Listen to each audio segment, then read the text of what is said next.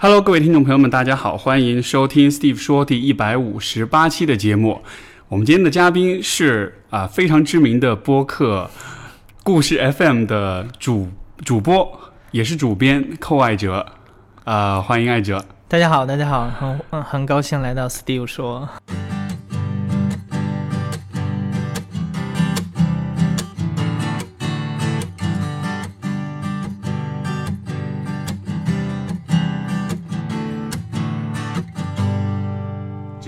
FM 是我一直仰慕已久的节目啊，我我没有没有没有。所以那很今天非常开心见到你，因为我之前联系你的时候，我不也说嘛，我说你们其实是做到了一个我我无法实现的梦想，就是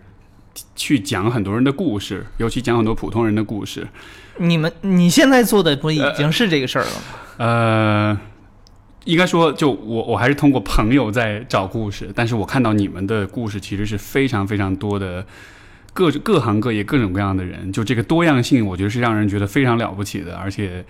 我最近听了你们的一些，像我刚刚不是来的路上我还说嘛，我在听那个就是有一个反传销的一个、啊一个大叔的这种故事。嗯这个不久之前播出的。对这种故事，在我的生活圈子里 是可能是不太会找到的，但是就你们可以找到好多这样的故事。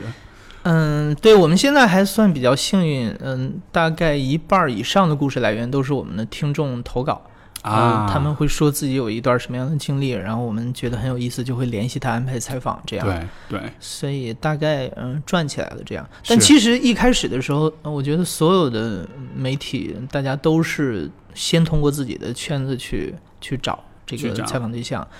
因为我之前一直是做媒体嘛，所以本来就积攒了不少这个啊故事来源线索，所以刚开始的时候会稍微取巧一点。明白。那你最开始是怎么想的做这件事儿的？Long story，嗯、我最早们有很多时间来吧。最早应该，呃，我我一直是一个嗯播客爱好者，podcast fan。嗯，我应该是在零七年，零七年的时候，那时候刚毕业一年嘛，然后当时我买了一个 iPod Shuffle，嗯哼那个很小的那种哼，iPod，、嗯然后每天别在我的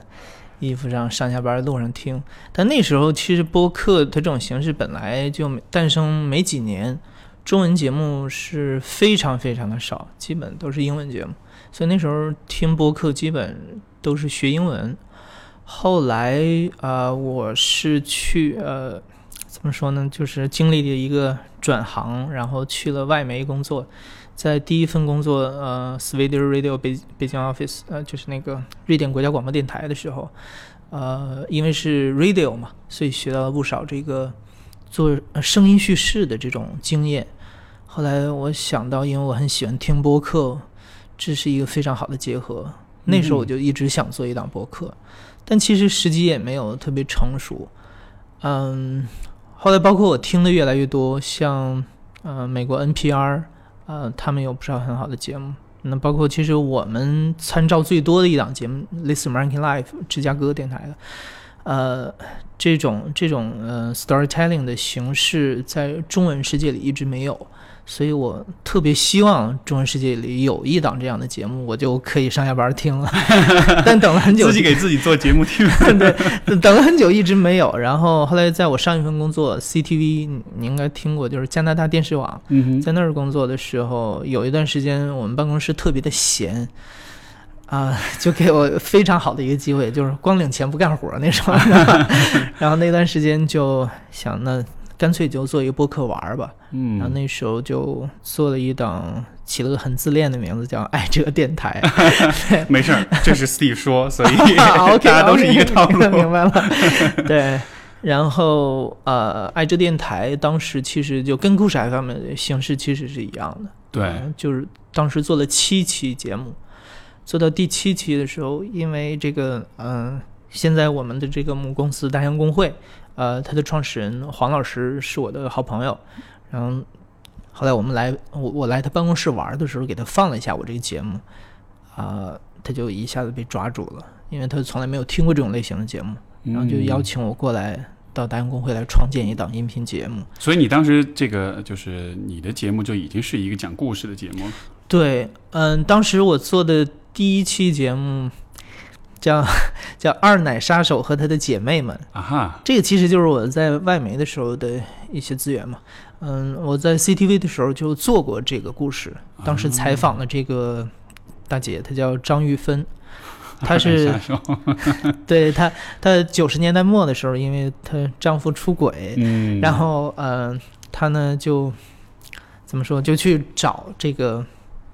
小小 三是谁，然后在找的过程当中，他认识了另外九个女人，跟他是一样的经历。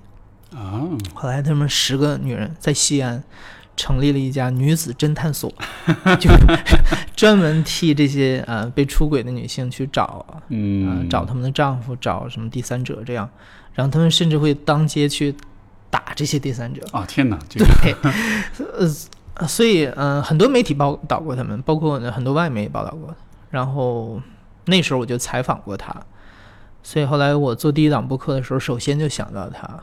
当时就以这种声音纪录片的方式，我去到他在北京的一个呃，相当于庇护所，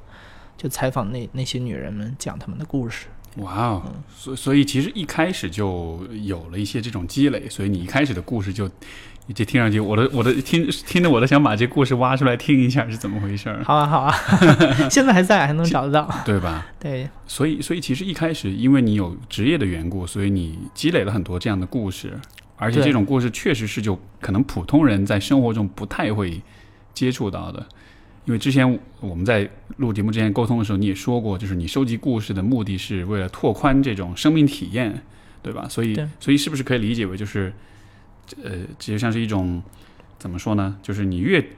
收集更多的故事，然后其实你就会发现越多的精彩和难以思不可思议的东西，所以其实你就会更多的想要去找更多的故事，这样。对我一直在想，我这个原初的这个动力，可能为什么想做记者这个行业？可能啊、我从高中开始就有了这个念头，然后包括我，我其实我大学报专业的时候，当时报的是广播电视新闻学，很遗憾没有考上，然后被调剂到了图书馆学。嗯，但后来做了几年，因为图书馆都是那个体制内嘛，事业单位什么的，图书馆学我学是学的什么？就 我我 好奇很多人都问我这个问题，说你是不是就去摆书？对，很很多呃一很很大一部分课程是怎么背书 啊，就是？这个需要很就是分类有一个分类法啊。明白。对，嗯、然后我不是特别喜欢这个专业，其实这个专业是可以很有意思的。嗯、我当时毕业的时候，因为我们大部分同学都是去高校图书馆，我最开始本来以为去高校图书馆，后来去了一个叫中国地质图书馆，是一个地质学的这个这个专业图书馆，然后结果在那儿。没有我能看的书，明白吗？没有我能看得懂的书。如果我但凡是在一个大学图书馆，我可能就留下了，啊，因为呃足够有意思。对，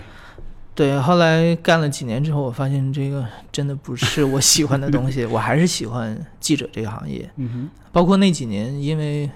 嗯、我觉得我做出的最好的一个选择是毕业的时候选择了来北京工作，因为那时候像零八年左右的北京，那时候呃氛围非常的开放自由，有很多的讲座，然后各种各样的人嗯谈自己各种各样的观点。嗯，我那段时间工作之余就每天都是跑讲座，听各种各样的这种理论啊什么的。后来那时候我就啊、包括那时候有很多有新闻理想的人，也认识了非常多的朋友。然后那时候我就想，我这个记者梦应该去实现一下。嗯后来嗯、下了决心，就是从事业单位里辞职，啊、跑到南方周末去实习了小半年。对，学了那会儿应该是南方报系比较火，比较啊，对，那应该是最后鼎盛的时候，最鼎盛的时候对，最后的鼎盛。最最后的鼎盛，对，后来就开始走下坡路了。嗯我现在认识那批记者，就是全都离开这个行业了。嗯嗯，然后在那实习一段时间之后，后来就去了外媒，嗯一直在媒体干了七年，直到创建故事 FM。明白。你说到就是有这么一个记者的这个梦想，为什么是记者呢？就这个行业尤其你说你小时候开始就有，那那你小时候对于记者这个形象，你的想象是什么样的？嗯，最小的时候肯定不知道记者这个概念，最小的时候只是单纯对故事喜欢。但我觉得其实喜欢故事是人的本性，我我觉得没有人会说我不喜欢故事。但是我我小时候会的确会看很多的什么故事书，我爸也很喜欢给我买故事书。但你知道，在我们这样的教育体系里，我记得有一次开家长会的时候，呃，我妈从那个书我的书桌里翻出厚厚的一本故事书，然后那个就被老师批评。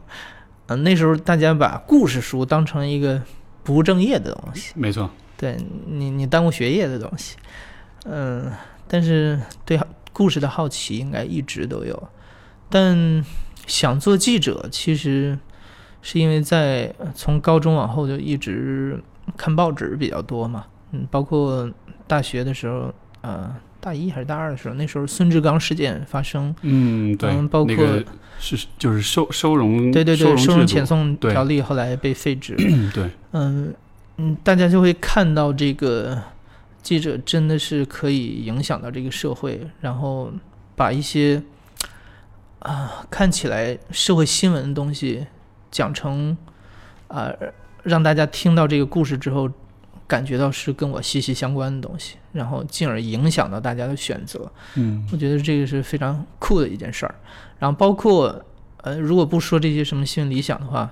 我觉得记者这个行业是最能够去体验不同的人生体验的这么一个一一个职业。因为你是通过别人的眼睛在看他们的对，因为你要去见各种各样的人，对，然后听他们说他们自己的经历，嗯，是是，我觉得甚至可以说这是一个非常好的借口去接近一些你本来不可以接近的人。没错，对，所以。当然是拓宽你的生命体验，嗯，所以我觉得我可能是比较贪心，因为人只有这一辈子，你能活的这个范围是有限的，没错。但通过别人的经历，是能最大程度上拓宽你生命的一种方式，嗯，的确是个很有意思的，呃，很好的一种方式。像我自己做播客有类似体验，就是你有这么一个由头去跟不同人聊，听他们的这种故事。哎，我我刚才有一点我也。我我想要更更多的去了解，就是你说你对于故事是有一种好像是从小就是感兴趣。当然，我我觉得每个人都对故事感兴趣，但是对于你个人来说，就是这个稍微有点形而上的这个问题，就是但就故事这个东西，它意它意味着什么？或者说，它就它为什么就故事为什么让你着迷？你这你觉得有可能去 去去解构一下，或者去分析一下吗？嗯。故事为什么让我着迷？呃，我觉得怎么讲呢？嗯，其实前几天我们录了一个 talk show，我当时说了一个观点，就是我能理解有一些纪录片导演，因为拍纪录片是一个成本非常高，但几乎肯定的说不赚钱的事儿，无论是中国还是国外，但为什么很多人去做？我说我很理解这些纪录片导演的那种那种爽点在什么地方，就是你想，嗯，一个真实的世界，其实大家看起来是杂乱无章的，就是人的动作、人的行为、人的选择，嗯，什么样的都有，有点像《黑客帝国》里在落下来那些代码一样，对，没人看得懂那是什么东西。但纪录片导演有点像在这些代码当中。理出一条故事线，就像看到了这个杂乱无章世界背后的那条那条东西一样。嗯，就是他把每一个人的身上的故事能抽出来，所以我觉得这是一个非常有成成就感的事儿。这是让你这是你的爽点。对对，这是我的一个爽点。嗯，很有意思。所以就像是你在混乱当中提炼出一个。好像有序的一个有逻辑的一个完整的故事，好像这个这个提炼的过程是一个让你觉得有成就感的。对，因为我一直说每个人都是有故事的人，嗯，但你能不能把他的故事处理出来？嗯哼，这个是一个有意思的技巧。然后另外就是，如果你能有这样的眼光去看人的话，你会发现这个世界要有意思的多，就是你周围充满了故事，我们被故事所包围。明白，就好像是你得时刻保持着一种发现、好奇这样一种心态，你才能找到故事。对，嗯，包括我小的时候特别讨厌，好比我爸去看一些什么国际新闻，然后霸占着电视，我我觉得非常无聊，因为那些那个东西跟我没有关系，很遥远的地方发生的，他们说什么我都听不懂。但后来，你包括我旅行的时候，去过一些国家之后，我回来我再听到那个国家发生的一些新闻的时候，我不觉得跟我无关了。啊，就是如果你见到的人越多，我觉得你呃理解那个地方或那个人的这个怎么说呃线索就会更多，你就不再觉得它是无聊的东西。就好像是你去过那个地方，所以那儿的新闻就会对你像是在一个很个人的层面，它有一些重要性，有些关联。对对对，你包括其实我采访过不同阶层、不同家庭背景、不同的生活环境的人，嗯，我我跟他们聊完之后，我就会觉得，那这些处境的人都和我有关系。嗯，我明白那种感觉是不是就像，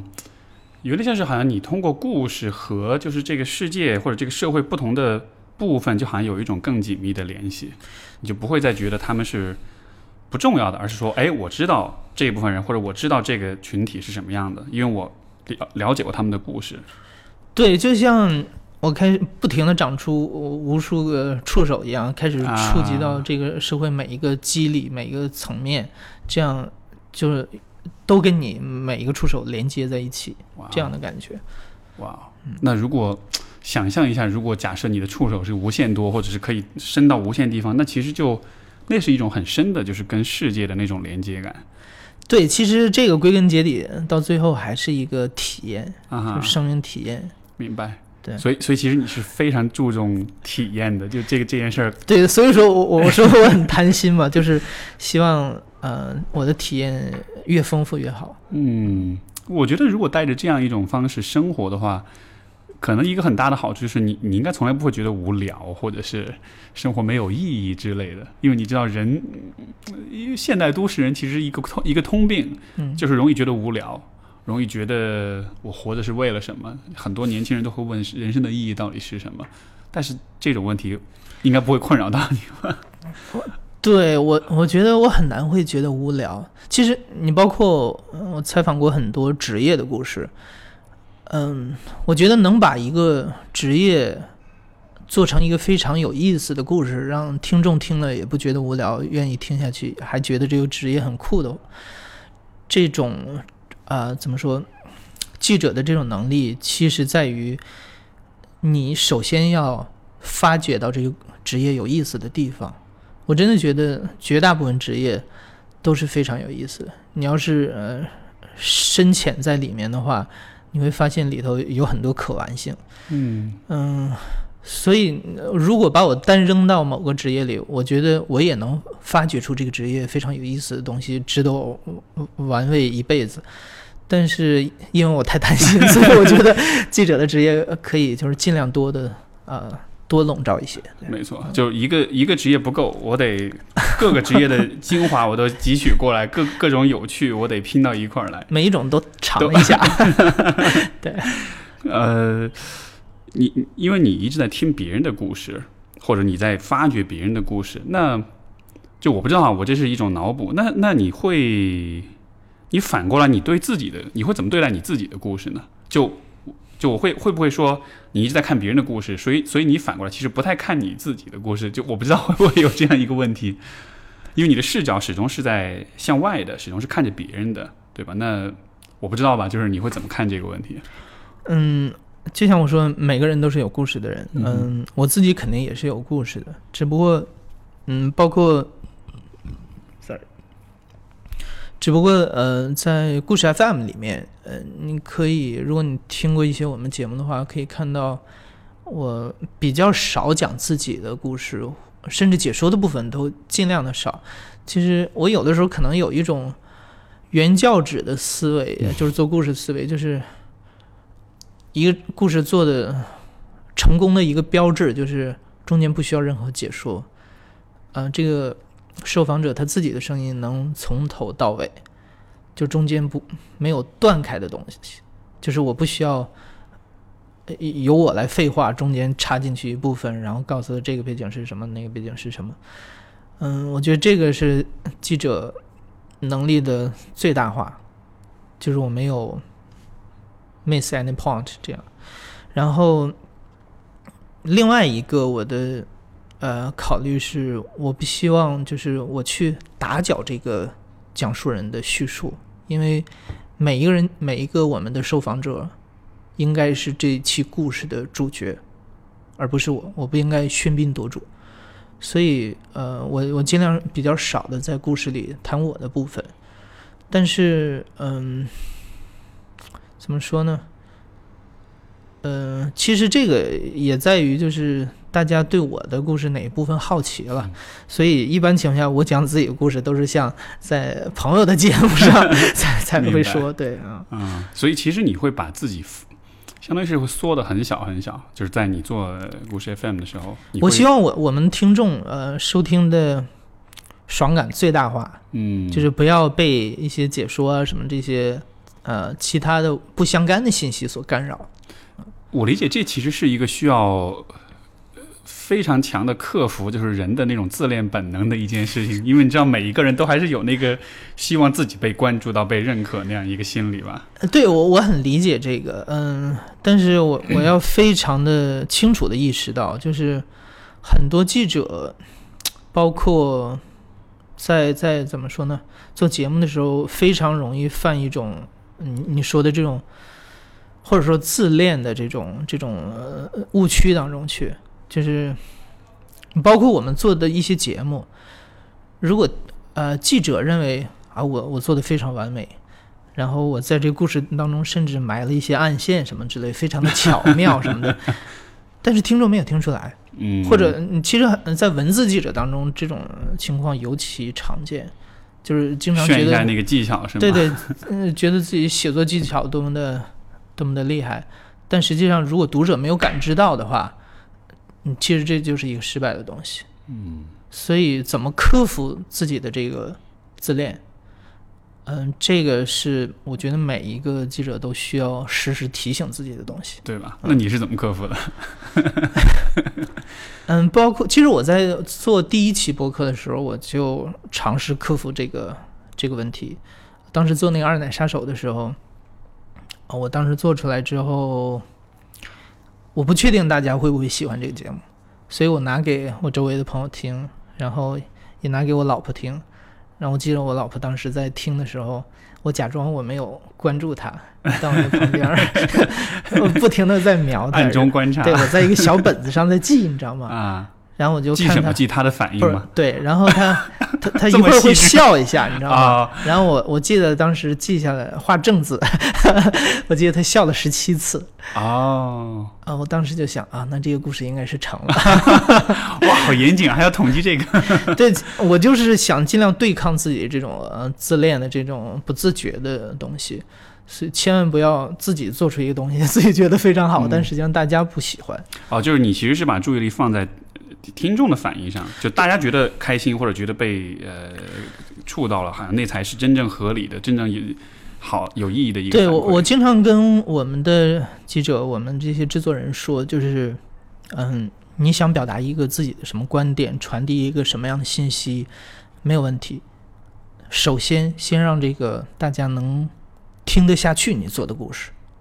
如果你这个基本的这一条你做到了的话，你剩下的都是顺理成章的东西。如果大家听一个开头觉得很无聊就关掉了，那你想传达的任何信息，没有人能 get 到。嗯，你虽然说这个记者需要放在把自己放在一个就是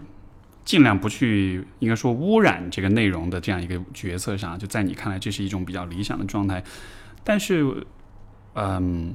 你觉得你是否同时也在表达的表达一些东西？当然，啊当然，就是，嗯，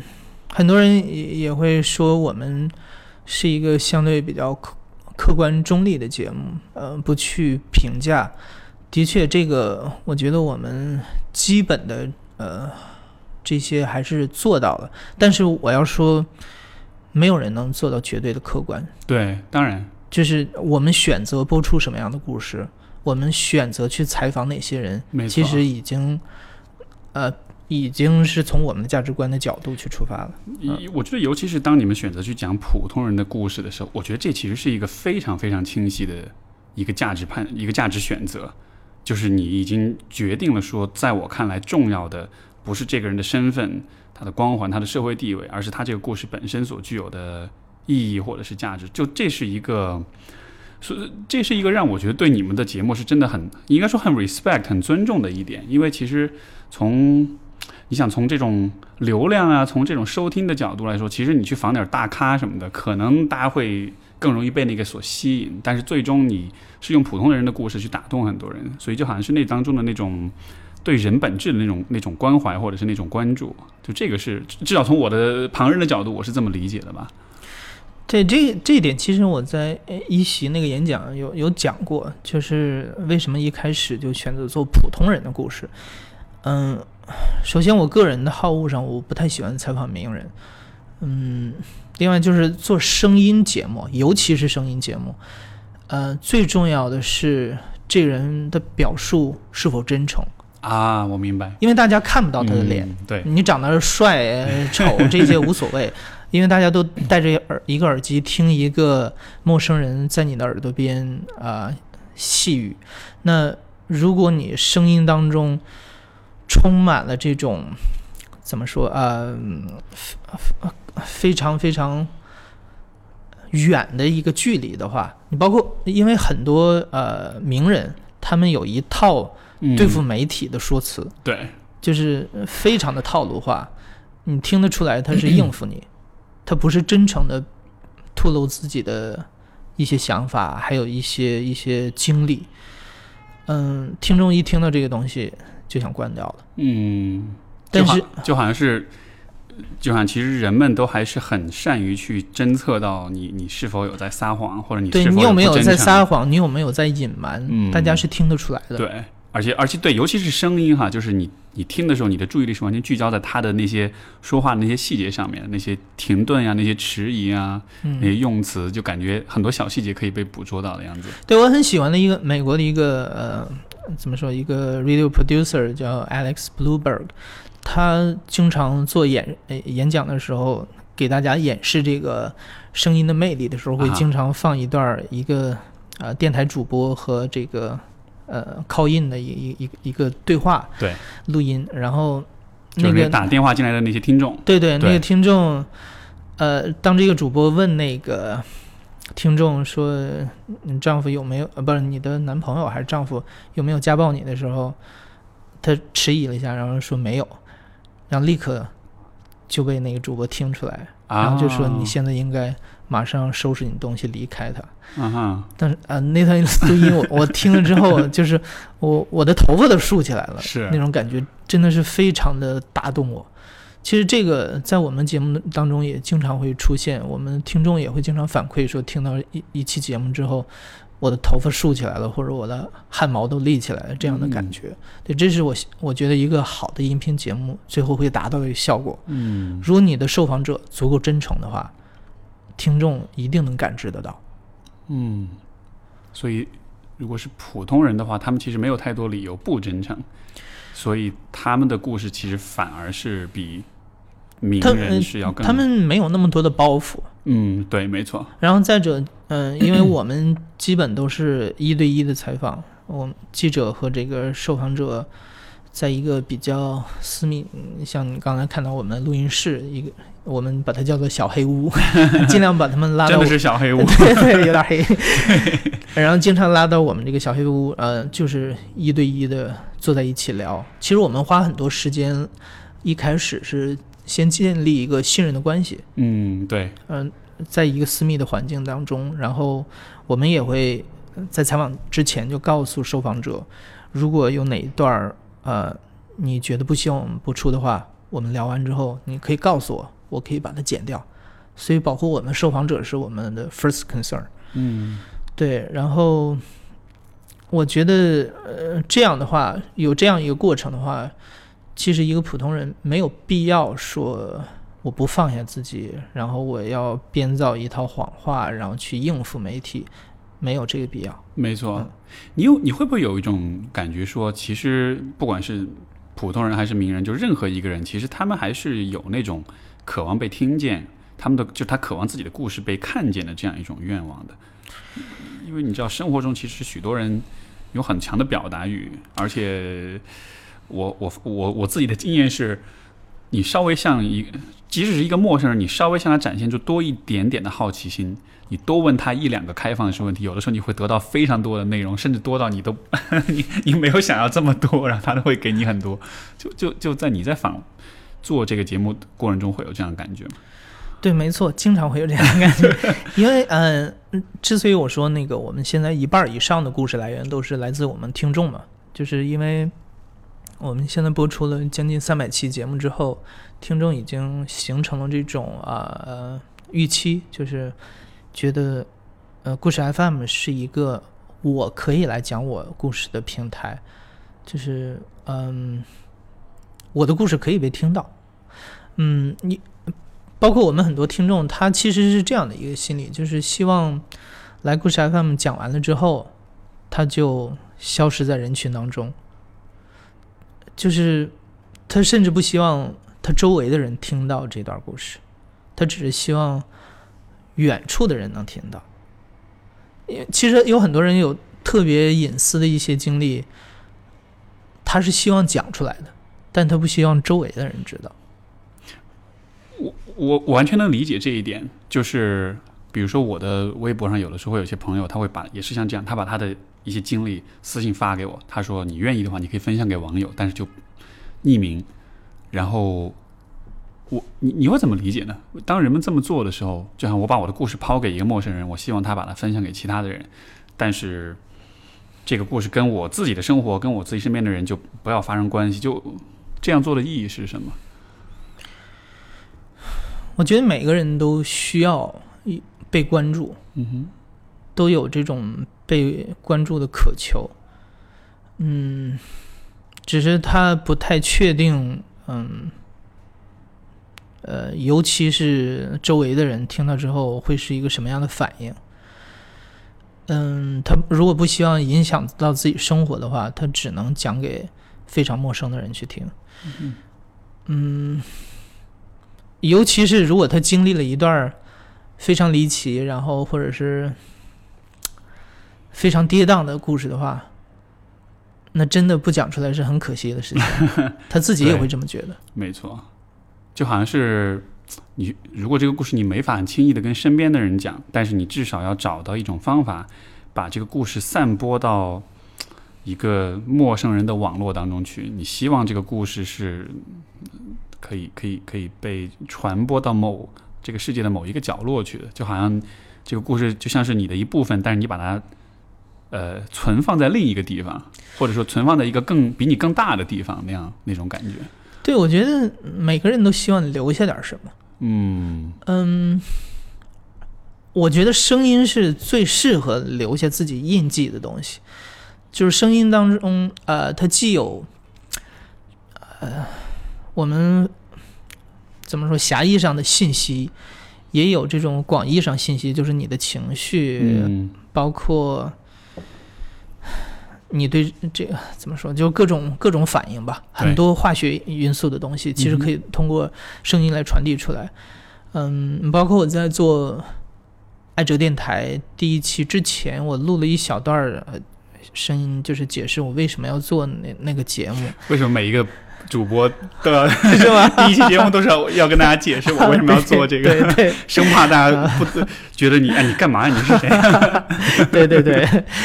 可能源自于一种深深的不自信。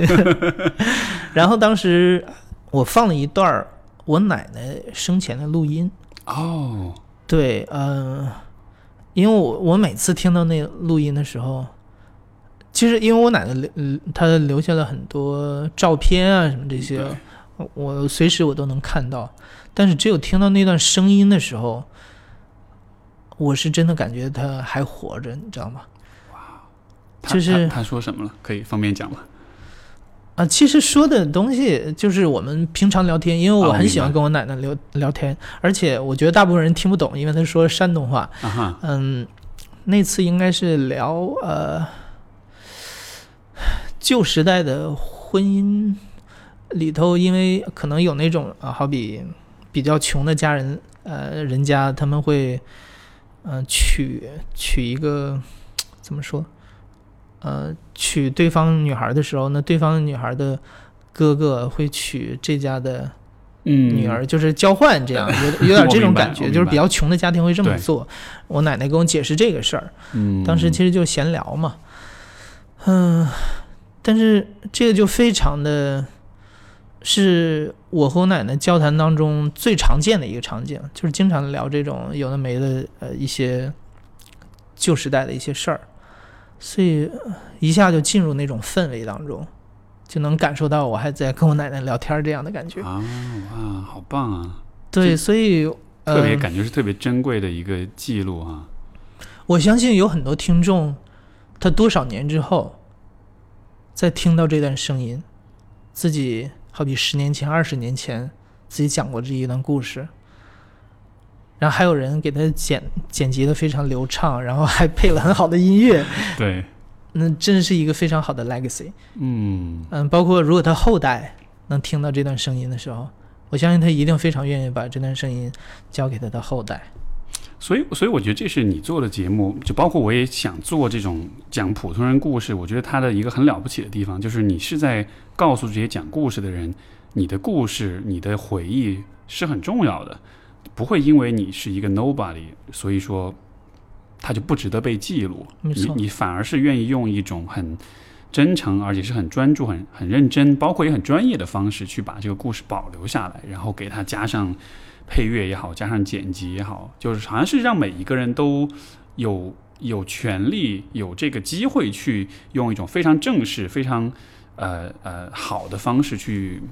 怎么说呢？纪念自己的过去这样的吧。对，所以其实一开始的时候，slogan 里面我把它叫做声音纪录片。嗯其实我就想，你你甚至用一点学学术一点的词汇，你可以说是口述历史，这些都可以。我之所以没用这些词，是我不想把它变得好像是跟大众远离的一个东西，它是可以跟大众结合的很紧。嗯，我之前在一期时候也说过那个一个想法，很浪漫主义的想法，但其实不是空想，就是我希望，呃，我能够把故事 FM 做得足够久，十年、二十年、三十年，越久越好，因为它最大的意义还不是在当下，就是你想，在几十年之后，大家听到几十年之前的人说他的一段经历，他的选择，大家其实可以还原出来那个时代的人的想法，那个时代的社会环境是什么样的，那个时代的人最关心什么东西。我觉得这个是非常好的一段历史的记载。有点像你是在不能说创造啊，但是就你是至少你是创造一种历史的记录一样的，就好像未来人对于今天的这一段历史的了解是有点像是通过你的节目，通过你的呃这这种这种聆听去了解的。对，因为现在嗯，大部分新闻媒体记录的这些事件，嗯，其实过于呃远，距离比较远，它更多的记录这个信息、这个新闻。对，它它过了就过了，其实就在历史长河中，它就对，也许在历史上你能查到啊，在当年发生过什么事，对，但是我想让人们感觉到，就你穿越回来，嗯。能体验到那个时代人体验的东西。所以能不能说像是一种更更 human 的方式在记录一些，就是用一种更更人类的、更人性的方式，而不是一个像你写一个新闻很机械的、很信息的保存的这样一种方式。对，是，这也是我最初的一个想法。嗯，所以我，我当时提着那个比较浪漫一点的想法，就是我希望，嗯、我到时候可以每隔几年，我就把我们做过的节目就灌装成好比磁带、CD 这些东西，把它埋在地下，然后时等到间胶囊。对，等到多少年之后，人们挖出来，哇，就会，我觉得那是真正的一个宝物。明白明白。我我觉得这这并不能说是呃，就我觉得是很浪漫，但是我觉得完全不是那种就是所谓理想或者空想主义的浪漫，因为我反倒是觉得这应该是我们对待呃自己或者对待人一种本来应该有的方式，因为其实人们很容易就把自己放在世界的中心，然后不去不在乎别人是怎么样的，尤其是那些你不认识的人或者你觉得并就普通的那种人，就你其实可以很容易的把他们理解为他们不过就是历史当中的一个数字，或者就是一个一个元素、一个像素这样的。但是，但是你其实是，怎么说呢？就是你其实是认为每一个像素或者每一个数字，你就是你是拒绝用这样的方式去看这些人的，你反而是会把许多的精力放在去关注他们、去放大或者说去还原他们的那种经历。其实不光是对未来，嗯，包括对当代，嗯，你可以说当代是一个相对比较原子化的社会，非常非常，我觉得原子化。对大家 尽量就是，甚至会把陌生人当敌人，呃当当做潜在危险的这么一个一个社会。嗯，我觉得如果大家能听了更多这样的故事，陌生人的故事之后，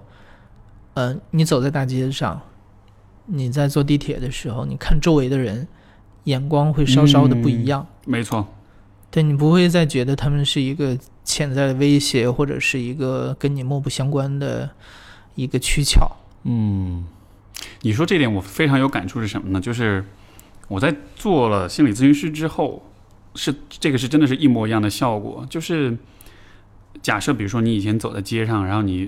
比如地铁里谁撞了你一下，或者是谁做了一个让你不舒服的事儿，就可能我本能反应是。哎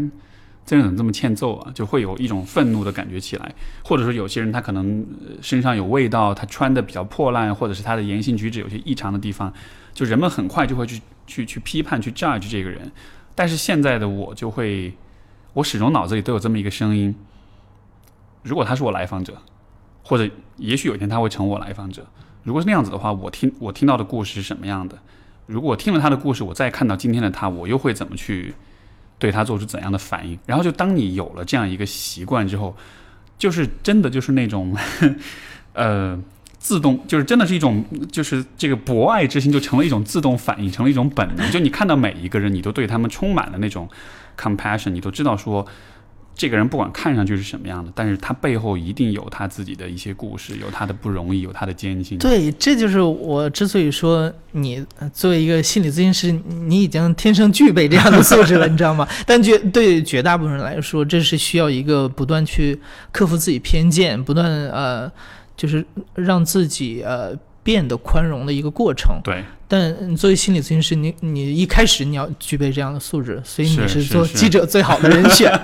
嗯，但是我我我父亲是记者，哦哦，新华社三十多年，我我出生那年他进新华社，所以 那就更天有有点那个有点那个那个那个基因在那儿。对对对对啊是 是但但是另一方面，你的节目其实是在训，可以说是在训练大众用听故事的人的身份。去看不同的人，就我觉得其实那个效果是一样，可能没有我们这样就这么的深入，但是至少我觉得像你的听众们，他们应该是有会受到这样的影响，就是我看到街上的每一个普通人，也许他就是下一个故事 FM 的，对我们收到非常非常多的评论，都是这么说的。对吧？对，嗯，就是大家已经开始慢慢形成这样的想法，这样看人的角度。嗯，我觉得这个节目可能调性跟我呃自己的性格也有关系。我一开始做这个节目的时候，嗯，包括很多 podcaster 也好，还有呃，尤其视频节目也好，一些主播可能，嗯，刚才说到就是会比较喜欢表达自己。我觉得我之所以不太愿意太多的去表达自己，主要是我觉得我我总是想先听一下别人怎么说，我不想过早的就是急切的去表达我怎么想。嗯，我觉得如果你想变得更宽容的话，一定不要过早的去下结论，先听听那个人说完他经历过什么。这样子的一种风格和方式也会影响到就是在工作之外的生活中的你吗？其实我一直是这样性格的人，对，嗯嗯，包括像朋友我们聚会啊、饭局什么之类的，我其实一般都很少说话，对吧？，对，应该是说话最少的那个人。嗯嗯，怎么说？就是很多人在急切的表达自己某些观点的时候，我经常会很怀疑，就是你真的那么确定嗯哼，你的这个观点吗？对，你真的做过一些 research 吗？就是你你得出的这个结论有事实的基础吗？所以，反正我觉得我自己一直处于怀疑的状态。对，而且尤其是那种聚会、饭局什么的，就是你会看到，呃我个人特别特别不舒服的一个场景，就是第一个人讲了他的一个什么事儿，第二个人就立刻讲他的什么事儿，然后到了最后，你发现整个对话就是一个每个人都在讲自己的事儿，但是大家彼此之间并没有真的在对话。就是我们只是在轮流发言、轮流描述，就讲述自己的经历，就形成一个根本就没有交流的这样一个一个对话。你知道我觉得那种这也是非常经典的一个 心理咨询师的这个啊，这这个职业素养。不，但是我觉得不光咨询师吧，就任何一个有点敏感度的人，可能都会不舒服吧。就是因为我们你跟一群人聚在一块儿，你的目的其实是希望跟大家就是更多的去互动、去连接，对吧？但是如果你们明明有说话，但是没有连接感，那那种感觉就像是你有在谈恋爱，但你并不觉得你很幸福，就是那种假性亲密关系的样子。对，对，其实包括我们播出的一些节目，嗯、经常也会有一些呃相对，包括有时候呃相对怎么说呢，那个有争议的一些话题吧，经常会有呃键盘侠过来来谩骂呀什么的，会会去呃批评这个讲述人。你们你们的你们的最受争议或者被骂的最多的节目是是什么？能 嗯，你举个例子吗？其实很多了，包括。就一般一般什么类型的？我就我就纯好奇，什么类型节目会被骂？是。好比涉涉及到什么第三者啊、出轨啊这样的话题，啊尤其骂的比较多。就是如果你比如说讲述的人本身，比如是个第三者之类的这种的，对对、啊，我嗯明白。包括自己出轨啊什么之类的。啊，然后，其实嗯，当然嗯，我知道道德上他，你可以说他做的不对，但我们之所以播出他的故事，是想让你看到他那个视角的体验是什么样的，他做出这个选择一步一步是怎么发生的。我们当然不是说播出这个故事就赞同他做的选择是对的，但是我觉得也没有必要就是这么去用非常恶毒的语言去攻击他，因为我尊重每一个上我们节目的人，他真的是要很大的勇气，坦诚的说出自己一段隐秘的经历，而而这段经历讲出来之后，对听众绝对是有帮助的。无论你会不会经历这样的事儿，你知道这类的事儿是怎么发生的。没错，但如果你不停的去攻击的话，时间久了，没人敢来我们节目讲故事了。是，你可能再也听不到有人这么坦诚的给你讲一段自己经历。嗯。你说这个让我想到有我有一个朋友翻译的一本书叫《夹缝中的女人》，那个书是全部都是他他仿的全部都是第三者，他就是讲这些第三者的这些女人们，她们是怎么一步一步的变成就是别人的小三的。然后我关键就是他从这个故事里就提出了提取出了好多相当于是规律性的东西，嗯在一开始男人都会怎么说，然后就比如说都会说我有一天会离婚，我会跟你在一起的，或者是就就是都有很多很多规律。然后我看完那书，我觉得啊天哪，就是这个这个书应该被所有的女人就是认真阅读，因为这样子你就会知道当下一次你遇到的时候是怎么回事儿。第三者学，对，没错，没错，因为因为就。我觉得，就我读那书，我觉得可能跟你们的节目内容听完之后会有类似效果。就是你读完之后，其实你不会再那么着急在道德上去评判他，而是你会看见说他的经历当中其实有一些还蛮有价值的一些能让你反思的东西。就你会真的明白这到底是怎么回事，而不是说只是就是你对这件事情的理解不会止于道德评判，因为我觉得道德评判特别糟糕的一个问题，就是它会让人们对这个事情的理解就就止于此，然后就没有了。你是个荡妇，你是个第三者，你是个小三，然后但是这个人他到底是什么，他到底是怎么想的，那些都不重要了。你被贴了标签之后，这个标签就是你的全部。但是这样一种看待人的方式，我觉得其实非常非常狭隘。对，包括我们做过一期节目，呃，也是争议比较大的，叫嗯，毒贩的女儿。哦对我采访了一个毒毒贩的女儿，然后她，嗯，怎么说呢？呃，讲的过程当中，就是其实情绪也很激动了，也也也 流了眼泪，这样。然后整个故事的呃大概的结构就是，他说了自己的父母是如何一步一步走上犯呃这个这个犯罪的道路，然后包括后面入狱之后，呃当然判了很多年嘛，然后他可能。每隔多长时间才能看到父母一次？每一次看到父母，都感觉他们老了很多，脸上开始长老年斑。他甚至怀疑，就是他们还能不能活着走出监狱。嗯，当时播出了之后，很多人就批评我们说，你为什么要不为毒贩说话？嗯，我不知道他们为什么得出这么简单的一个结论。可能是没有，可能是没有听节目，只是看到标题，然后就脑补了一下。对，可能很多人就觉得啊，那这种十恶不赦的人，那呃，他们的家庭不值得去同情，不值得让他们声音出现在媒体上去诉说。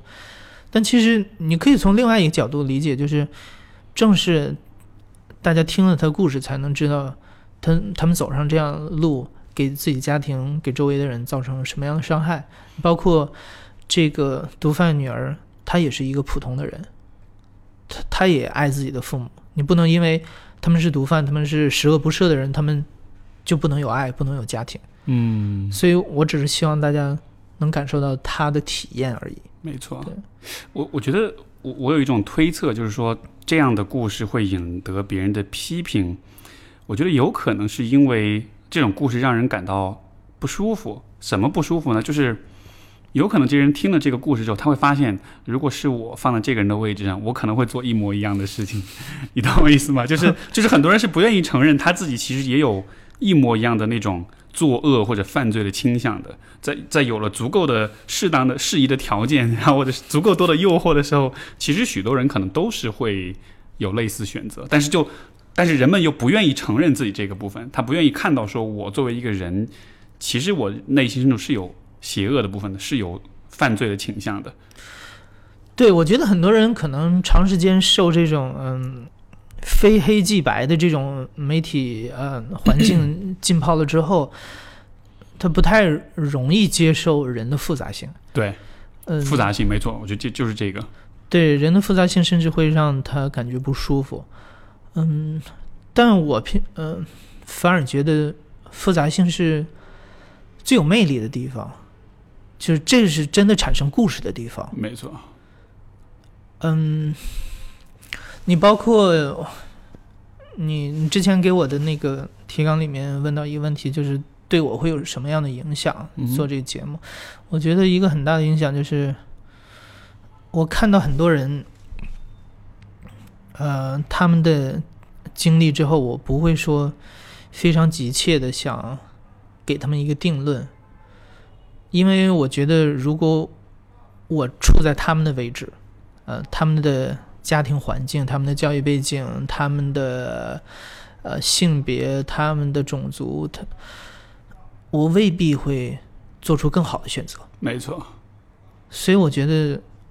值得听一下他们是为什么做出那样的选择。没错，是这样子的。就就人都会很容易把自己放在一个旁观者的，而且是高高在上的角度，觉得啊，你做的这些事情是多么的愚蠢。如果是我，我肯定不会这么去做，对，榨汁是一件非常容易的非事非。常容易。对你敲几个字，立刻发出去了，但你不知道这个可能对别人造成什么样的伤害。没错，没错。我我会觉得，所以如果你是一个你的生命体验很狭窄、很很很很局限的人的话，我觉得可能你就会非常容易去 judge 跟你不一样的人，因为你总是会觉得，如果换了是我，我肯定会比你做的好很多。但是可能事实是证明，就当你走过足够多的路，或者当你听过足够多的故事之后，呃这是让人变得谦卑的，因为你会知道你你并不比别人好到哪里去，你只是一个没错，你只是一个人而已。对我非常同意你的观点。嗯现现在为止，就是我这个我不知道这个问题对你来说是不是很难，就是让你印象最深的故事，最深的一个故事，你你你 你能选出来吗？很多人问过我这个问题，但的确是最难的，啊、就是相当于是别人问你最喜欢的电影或者最喜欢的书是什么，然后就你最喜欢你哪个孩子？对，这个的确最难。嗯嗯，有很多吧。嗯嗯，如果可能有几个故事是我自己觉得比较骄傲的，就是我做出这样的故事。嗯其中有一个是我做过一期，就是留守儿童的母亲。嗯，因为怎么说呢？那个啊，我先说一下大概那个故事吧。那个故事讲的是一个去呃广州还是东莞还是深圳去打工的一个女工，然后她讲自己孩子出生之后，这个她的婆婆就让她赶紧出去工作，然后我们自己老人自己带孩子就行，在乡下就带孩子。那她一直希望陪伴自己的孩子成长，她非常清楚的意识到，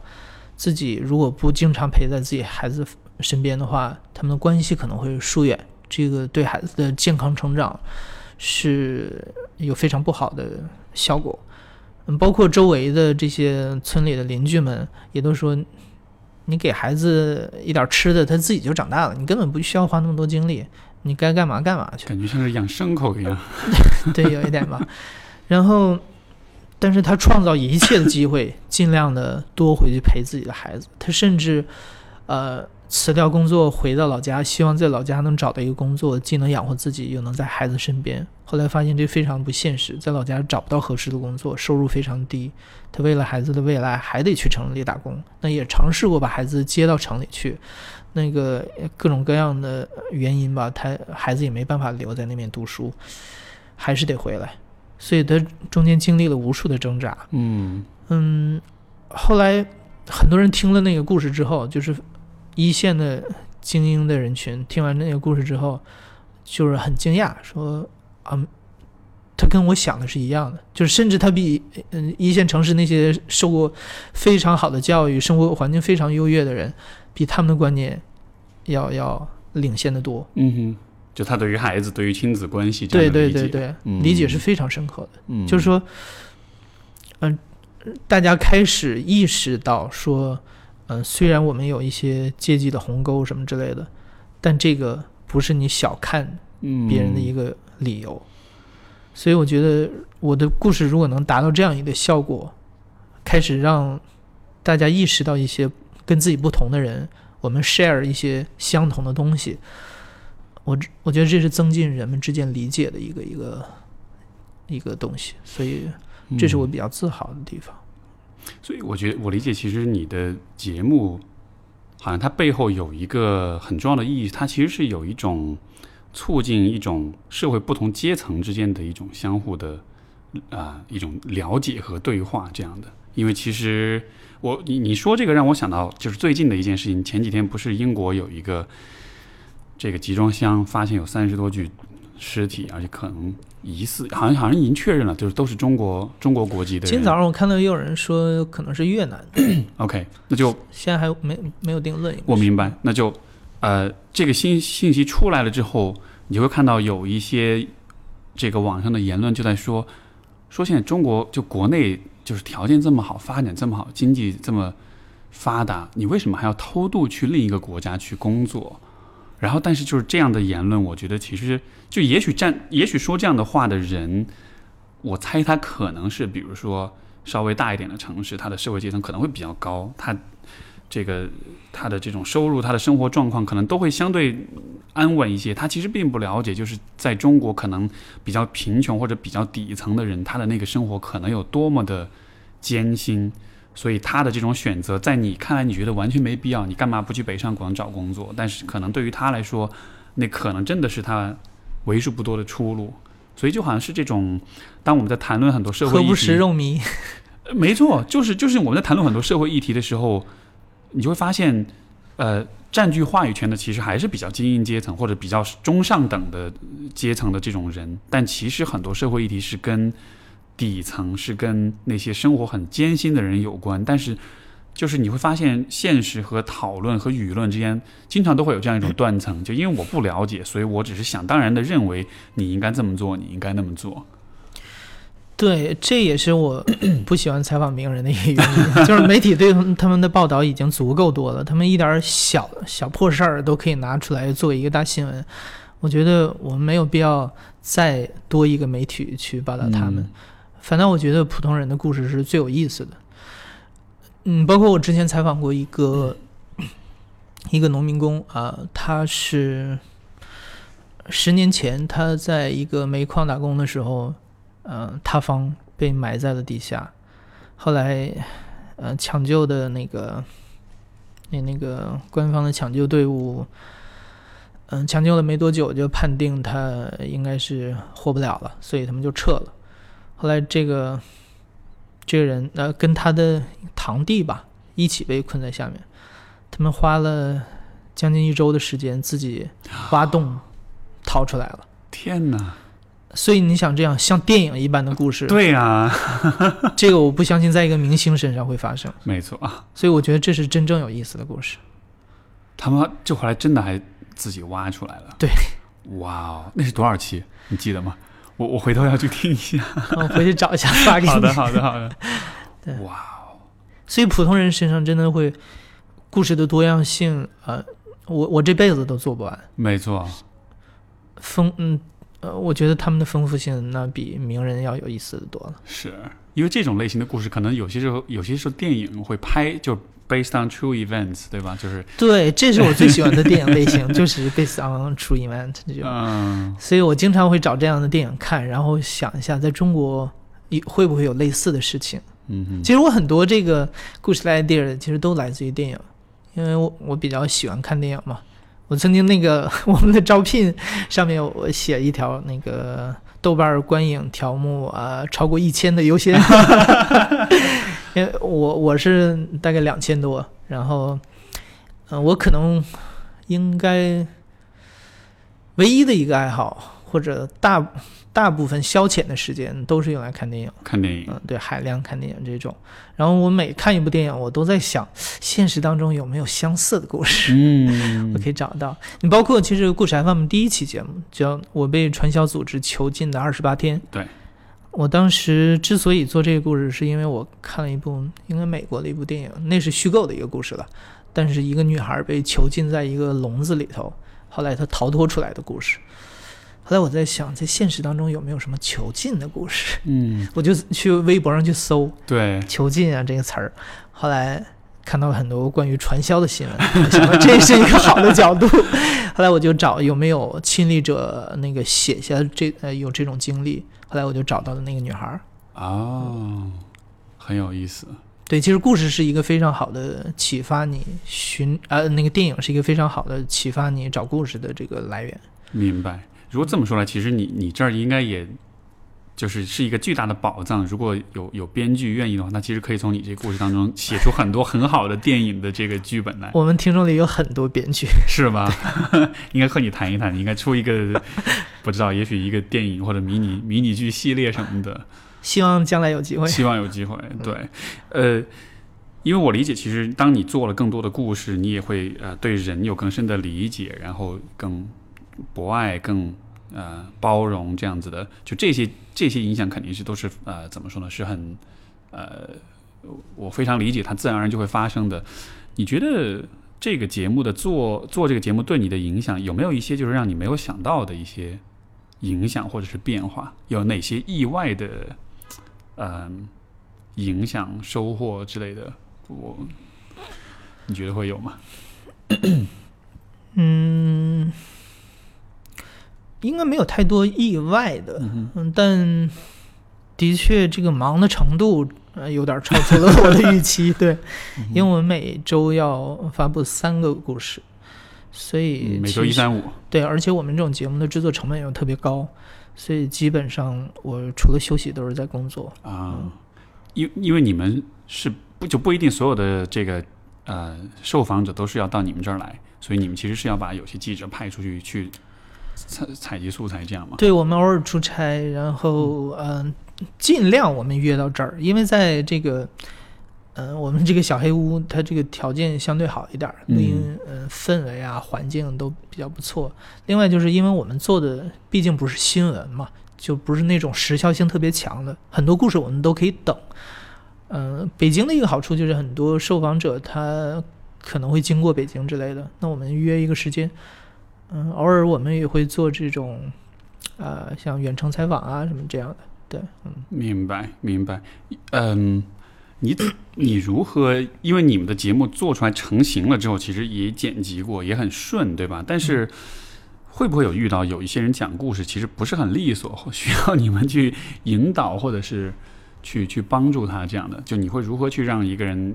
比较顺畅的讲他自己的故事呢？会做些什么事情？嗯，怎么说呢？我我说每个人都是有故事的人，就是最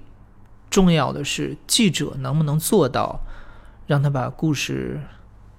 讲好。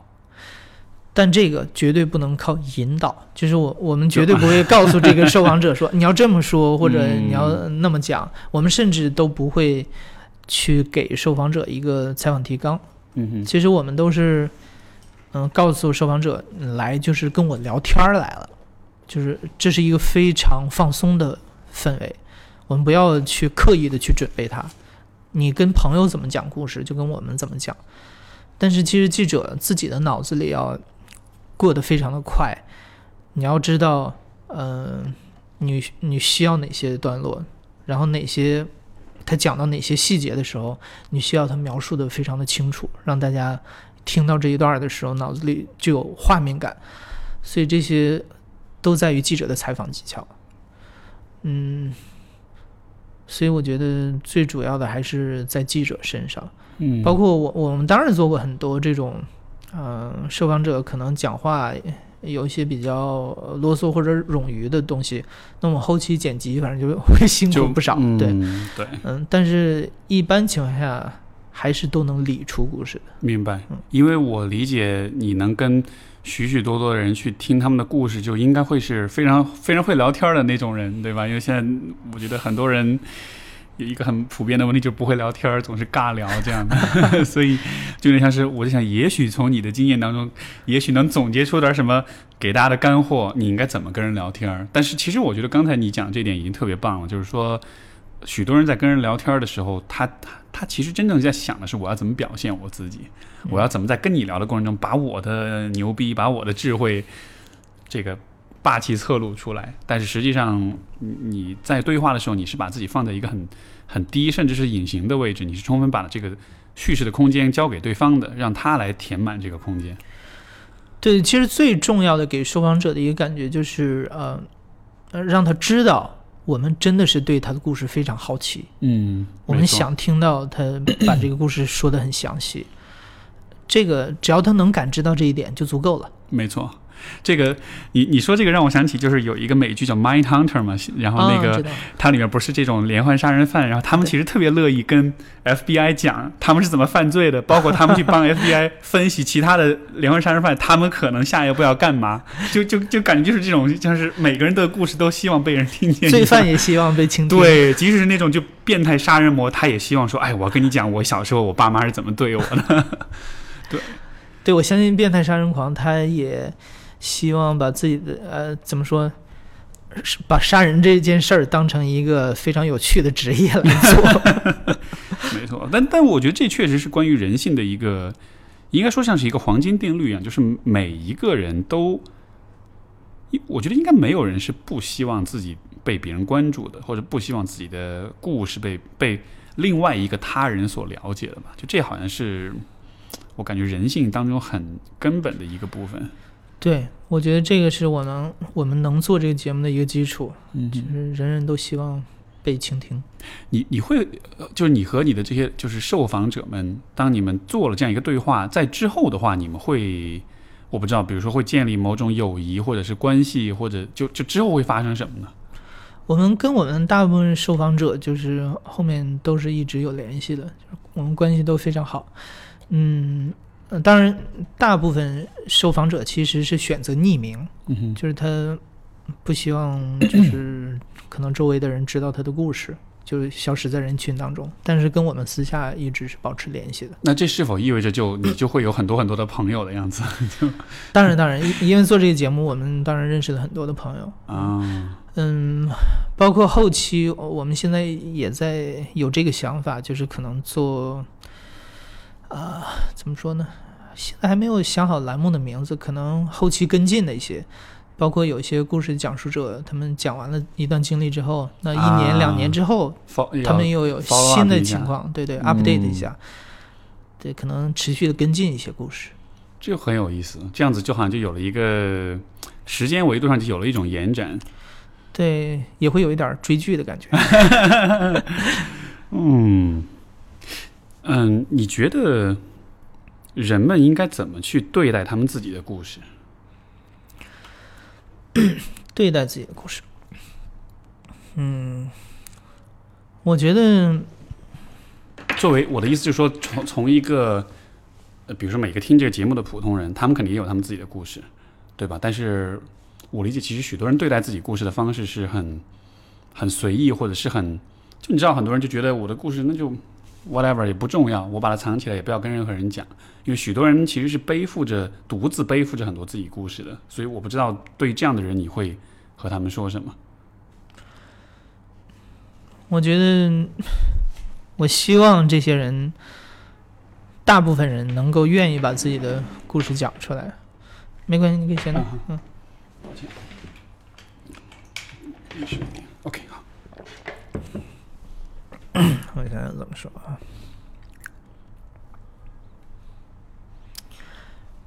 就嗯，因为其实不是每一个人都能遇到你或者你们的团队，对吧？就他可能没有不一定有机会，就是像一个对他真心关注和好奇的人去讲述。许多人的生活中确实是没有太多人真的发自内心对他们好奇的，那那那怎么办呢？就我不知道吧？从你的角度，你会怎么看？我觉得每个人都有故事，那你的故事其实最应该成为你的遗产，你的 legacy。嗯，无论是音频的方式，还是说视频的方式，还是说你把它写下来，像日记一样，你如果留下一点什么东西的话，让别人看到，这是你在这个世界留下的一个证据，就而不是说你留下一一栋房子或者什么钱之类的。那个没有意义。我觉得就像我那么贪心一样，我觉得我来到世界上走一遭，如果留下一些东西的话，是一个很有成就感的事儿。嗯，所以，这这让我想起，就许多老年人喜欢讲自己的故事，对对吧？就是他好像在人生将近的时候，呃，这个很多老年人都喜欢讲，当年我打鬼子的时候呀，这种，对，其实老年人是另外一个一一个一个话题，就是因为我们采访老年人比较少，呃，但其实老年人每一个老年人都充满了故事。但为什么？么采访的比较少呢？就是因为中国大部分老年人的教育程度不是特别高，所以 很多人第一他不会说普通话，嗯这样我们大部分听众听不懂。我们是音频频节目，又没办法配字幕。然后另外一个就是，呃，老人有些可能因为健康的原因，他记忆有些问题，但也有一些可能会美化自己某些经历，所以他说的话会非常不靠谱。嗯所以采访老年人其实特别的麻烦，你要找到非常适合的这个受访者才行。嗯，是所以我们非常谨慎。是，但是我理解，其实老年人这个群体又因为他们的经历，其实虽然时间隔的就那么几十年，但其实他们的那个环境和今天我们的环境又是非常非常不一样的，对，其实我非常喜欢老年人的故事，对吧？希望以后我们能想出一些好的办法来把他们故事诉说出来。嗯嗯，是这让我想起，比如说，嗯，前阵子看了一个纪录片，就是关于那个呃，是关于慰安妇，现在中国幸存的二十二那个对对对，我就像那样的故事就就我采访过。啊，那个，我之前在 CTV 的时候，我们去山西那个其实很著名的一个一个老人的，我一下想不起他名字了。嗯，他当时是那一批去日本去上诉的一个老人之一。其嗯嗯，这个就是我说的那种麻烦，他说的话我们听不懂，当时需要一个老师在旁边帮我们翻译。嗯嗯，后来我们采访完他没多久，他就去世了。嗯，他应该是那批人当中最后一个去世的人。嗯所以，嗯、的确，这些老年人的故事应该抢救式的去采访。没错没错，因为时间的推移，可能就你能能听到的越来越少了。对，嗯，我我我说到这个，我也想起我之前我有跟我爸做一期播客，嗯，所以我就想，嗯，像你刚才所说的，也许等他老了之后，或者等有一天我老了之后，我再听到这个节目，真的就是他的那个 音容笑貌，那个就就哎你你爸以前是做哪一个板块的？呃体育跟政法。对，哦但主要是体育，所以他其实写很多体育的故事，嗯而且其实他做的事情和你，我觉得也有很相似的地方，就是因为你知道，一般体育新闻都是仿明星嘛，嗯，对吧？？但是他其实很喜欢仿那种就是小人物，嗯比如说，我印象最深的，他写过一个故事，是当时少数民族运动会的一个运动员的爸妈就是农民，然后就挑着担子来城里陪自己孩子过来参赛，他就是仿这这一对父母，然后你就会发现，哇哦，就是他们的那种。就是这种奥林匹克精神，真的不是只是在运动员身上的。你会看到他的爸妈真的也是很有奥林匹克精神，就是他们的那种对他的那种支持，对他那种爱。虽然只是农民，虽然可能文化程度不高，但是他们对这件事情，虽然是那个时代，对，没错。所以，所以就也是很有趣，就是你能看到，呃，所以他的这个、嗯、也稿子，我觉得他的这个写作方式，在他们这个我在新华社应该是一绝吧。就是说，他会呃有一些录音吗？用磁带什么的？没有，很可惜。啊太可惜但是对，但是我对我刚才也在想这个问题，但就是确实是就是这种，所以所以我特别非常非常能够理解，就是你做这个事情的目的，因为我觉得跟他的那种思路非常像，就是就是不是只有大明星才值得被关注，其实许多小人物他们会告诉你一些非常深刻、非常能够影响到你的一些东西，因为所以这个是对，我觉得对对历史来说，你像，嗯，法国有一个历史学派叫年鉴学派，他们会，嗯、特别关注，嗯、这种生活史的部分，就是几个世纪之前那个时代的人，好比排泄物都送到哪儿，然后 对，呃，是就是生活的非常细的一些点。没错，但我觉得这个是最能还原出那个时代生活人的面貌的一一一些一些角度，没错。最有质感的地方。我我从 说到这个，我从小到大一直都在好奇的一个问题：古代人是怎么刷牙的？对，其实这些点都是我我们特别好奇的地方。所以普通人的故事是怎么说、嗯最能够拼起这个时代呃图景的碎片？没错，没错。OK，呃，接下来还有一个也是特别难的问题抛给你。你说你豆瓣上面观影有两千多条，你最喜欢的电影 啊，不一定是一部，但就是比如说 Top Five，对吧？头头五部，或者是我也不知道吧，你你看着办。嗯、其实这个应该相对简单一点。啊，是吧？因为我其实，在豆瓣上打分是相当严格的，就是啊好比我打过五分的，应该不超过二十部，OK，然后大部分我都打一星或者两星这样。对，然后最近的一期，最近的一部打五星的是什么我还真有点想不起来。啊？但是呃，我可以说我一个观影体验，就是《Before Sunrise》那部电影，就《爱在黎明破晓前》这个这个名字三部曲嘛。对对对，嗯嗯，我记得我是当时上大学的时候，上大学的时候我，因为我们是传媒学院嘛，嗯、然后其中有一个是编导系还是广播电视新闻学，他们会经常在那个多功能厅就是放电影，然后当时去看那部电影，那是零三年还是零四年的时候，挺早了。对，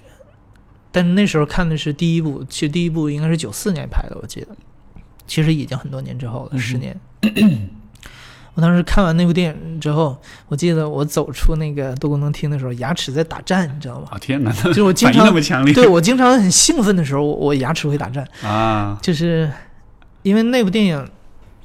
啊、可能那时候因为还没有在谈恋爱，所以 就觉得那是我能想象最极度浪漫的啊一个一个一个一个邂逅的方式。没错，然后包括呃，我觉得可能事后想最打动我的地方就是那种拍电影的方式，真的是导演、编剧和这个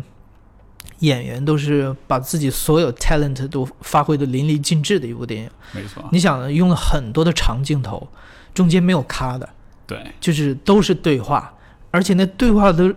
真的是非常的 meaningful，你你特别想听他们没错。他们的就讨论。就整部整部电影就是在聊天儿，对只是换着场景背景在不断的换而已，但其实就一直在聊对，天儿。他们演的非常的嗨，我看的也非常的嗨。没错，就这这是一部电影最高境界，嗯，就是你做他们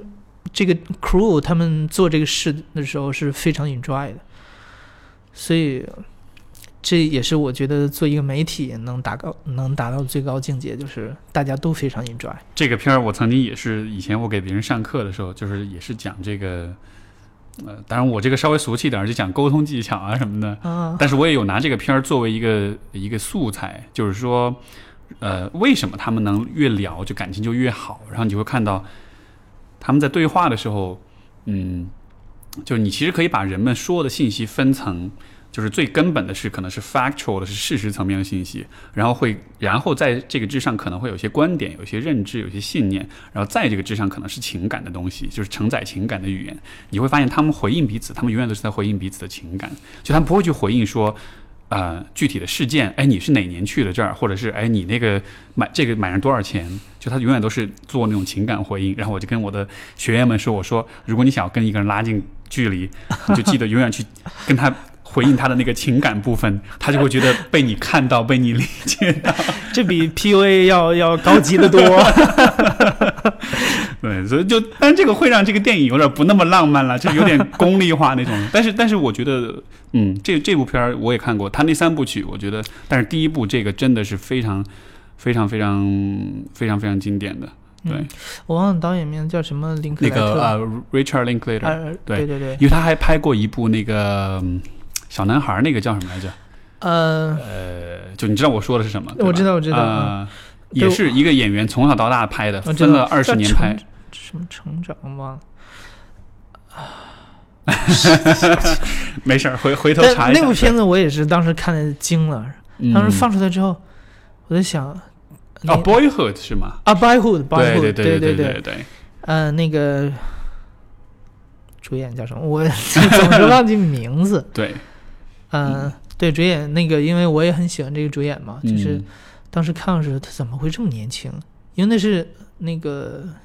呃一零年之后的电影吧？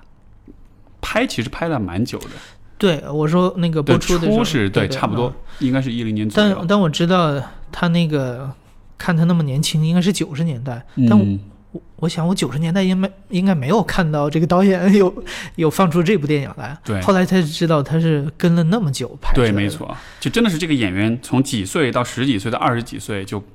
真的是他长一段时间再拍一集，长一段时间拍一集，对，真的是影史上独一无二，没错，就是呃，完全是纪录片的一种拍法。没错，就真的是一直跟着这个人。是，哎，那那纪录片的话，你比较喜欢的是？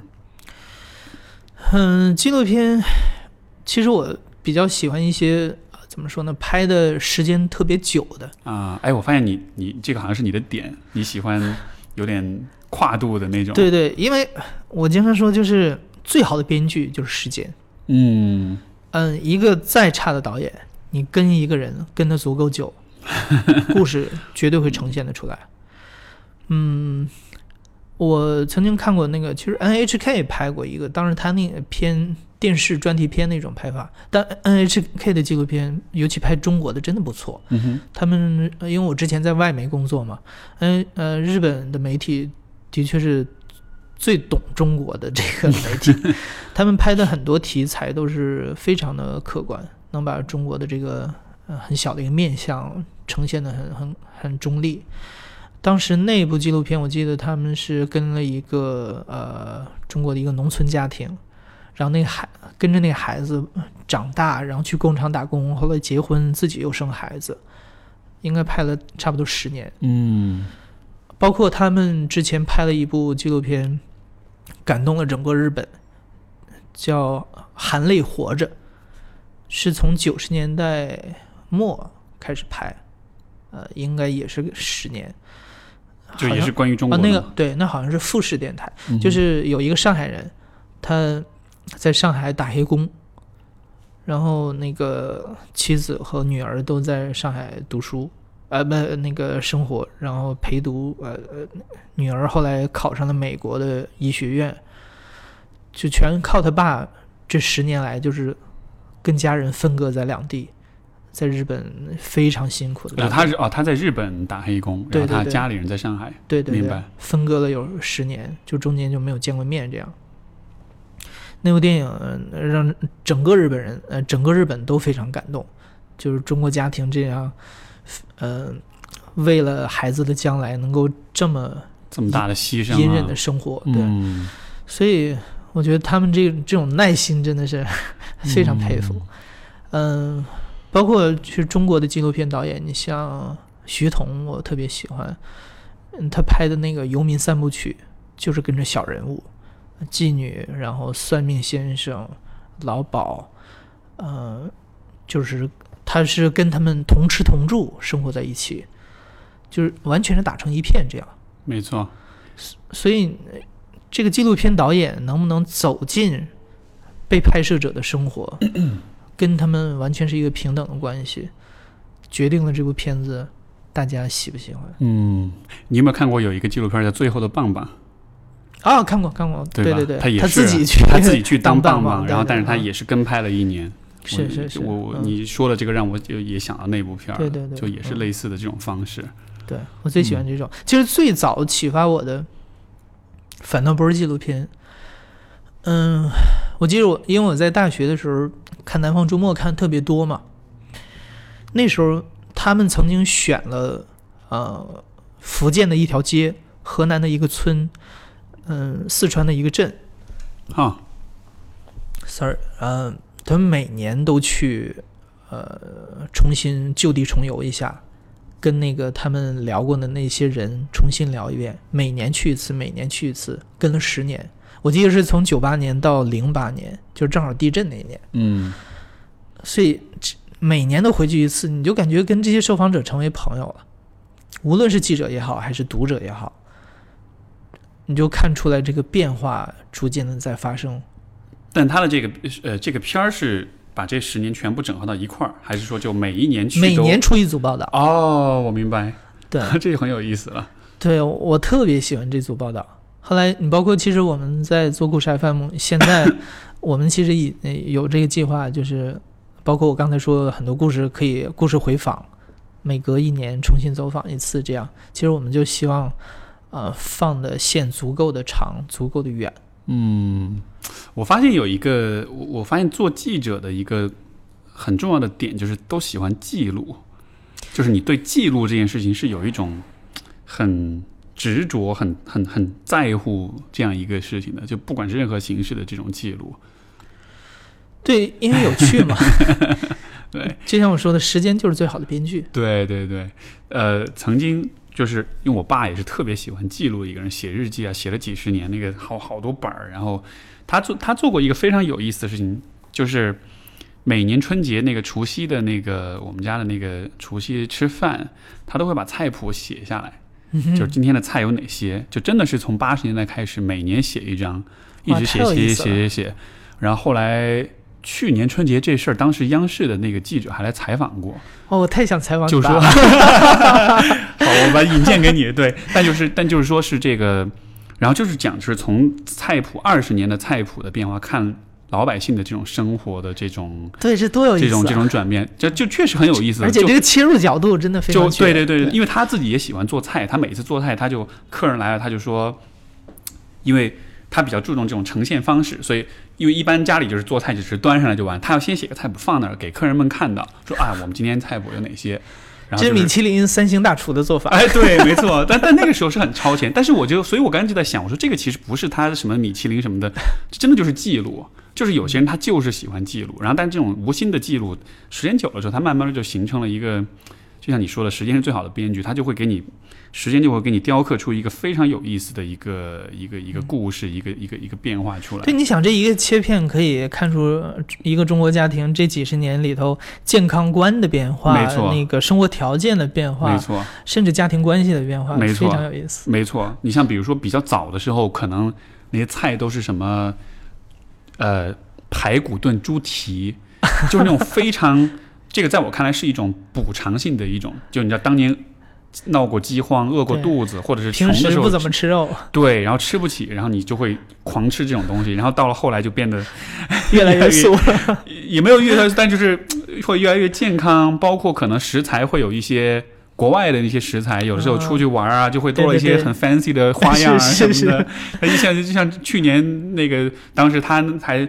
在那甚至。国际关系的变化，哎，对，真的的真的是这样，真的是这样，你就会发现哦，有了日本买回来的东西，哦，有了俄罗斯买回来的东西，然后就进入老百姓的那个寻常百姓的饭桌上了，你知道吗？所以，就特别好玩。回头把你爸介绍给我。没问题，没问题。哎，我他会，他是很有故事的人。我我觉得这个，如果你，而且他能，他有很多可以挖的东西，就不光是这一点。我觉得他身上的故事特别多。对我每认识一个朋友，都是你给我找一个故事出来。好啊，好，没问题。哎，我觉得今天其实就是跟艾哲聊了很多，就是关于故事的问题。然后我觉得我从你这里得到一个很大的呃启发，包括也是一种确认，就是说去了解别人的故事这件事情本身真的是非常有意义的。因为从我们的角度，呃，你像从小我们也会看故事书，我们更多的把读故事当做像是一种娱乐。对吧？像是一种消遣，就是看小说这样子，或者是读故事书、故事会等等等等，就像是一个打发时间的事儿。但是，呃，实际上它这背后带着的一种，不管是对你这个人的视野跟思维的这种提升，还是说你的、呃、怎么说呢，人性关怀、人文关怀这种价值的这种建设，包括我觉得对于更更大的社会来说，我我理解它其实是有一种促进人与人之间关系，或者说。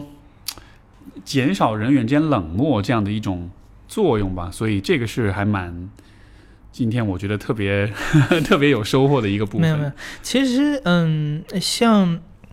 这些意义的层面，我平时不会想的过多。这个其实都是后来在做的过程当中，慢慢是呃可能总结出来一些东西。我呃最早我进入外媒的时候，嗯、获得的一个启发就是，早期呃中国的记者们经常会有一些理想主义的单子在自己的肩上，就说我做这个东西要有什么样的意义，可能先去想意义，然后再做事。嗯但其实后来我在嗯、呃做外媒的时候，呃逐渐获得另外一种认知，就是首先你得自己做这事儿爽，这是基础。对对，如果我不享受这件事情的话，它再有意义，可能我未必能承担得起来。嗯嗯，你像我在做这个事儿的时候，我觉得我最爽的时刻就是，我采访完一个故事，我把素材整理成文字，我在文字上去选择我要哪些部分的时候，我会戴上耳机，然后选一段跟这个故事情绪比较搭的音乐，然后边听，然后边去编辑这个故事。在这个过程当中，呃，我的感觉就像整个世界都跟我没有关系，就这个人，就这个人的故事跟我有关系，就全世界只有我和他，就这样的爽感，我觉得是我做这个事儿最大的享受。嗯，在那个小黑屋里面 独自一人，嗯，这种感觉。所以，所以，所以，我觉得应该可以说你是有点像是天生就适合做这件事，因为你的这个爽点，我觉得可能很多人没有这个爽点，但是就就得需要你这样的人来来做这件事。嗯，我不知道是不是天生，反正至少现在还在享受这个。呃，你你怎么去选音乐？就这个，这是一个有点技术性，也不一定吧。但就是说你，你怎么去配这种音乐？这个这个是怎么是靠感觉吗？呃，因为那个我们有声音设计，像那彭涵他是非常好的音乐人，很多都是他原创的音乐。所以哦音乐这部分，原创下次你可以找他哦聊一下。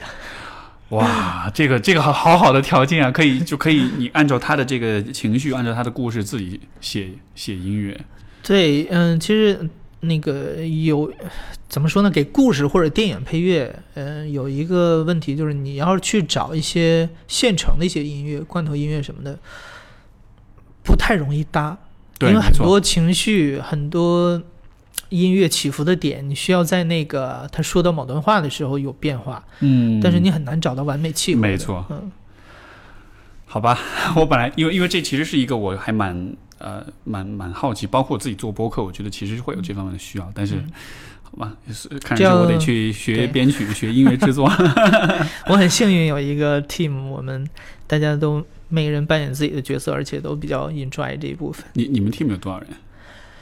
现在八个人还是九个人这样？啊？好幸福啊！嗯，对，像我自己博客就是纯单干，从头到尾一条龙。简直太了不起了，啊，没有没有，但是做出这么多期节目，而且还是这么受欢迎。唉，这个，但是但是确实是，我觉得形单影只那个力量还是很局限的，就是尤其是像这种听更多人故事这个方面，我确实觉得这个现在有点力不从心吧，就是有的时候就没没嘉宾了，嘉宾慌了，就只能自己 solo 一下，然后这个当然也有很多人挺喜欢听我 solo，因为就是。呃，单口的话，就是他们听众来信也是，其实也是讲他们的故事了，所以而且你作为心理咨询师，也的确适合经常 solo，因为大家希望听到你的一些建议。我是一个非常这个 self conscious 的人，我总是担心我在节目里表现的太自以为是、太自恋，你知道吗？所以就这个是记者和那个心理咨询师不一样的地方，嗯就是记者不应该是过于表达的人，对，但心理咨询师恰恰相反，应该给人一些指引啊。谢谢，这让我心里好受很多。好的，那今天就非常非常感谢艾哲的分享，然后我觉得没有，我也呃很享受。是是是很开聊得很开心。然后这个节目的虽然你不太，我就刚你说那个点我非常喜欢，就是虽然你不太总结，就是你其实不太去总结它的意义，你都是做什么事情就爽就好，就这意义更像是一种后知后觉或者是后来总结的。呃，我我觉得至少今天这节目是有一个机会让我，可能也让我们的听众们，就是能够在听你的节目听得很爽之余，也可以有一点总结。我觉得这种总结，也希望是对大家的一种启发吧。我觉得，反正我今天是受还受到蛮多的启发的，所以谈不上，谈不上。好的，那非常感谢艾哲的分享，然后我们今天节目就到这里。也谢谢 Steve 的邀请，好的，我们就各位听众朋友，我们就下期节目再见，拜拜。拜拜，再见。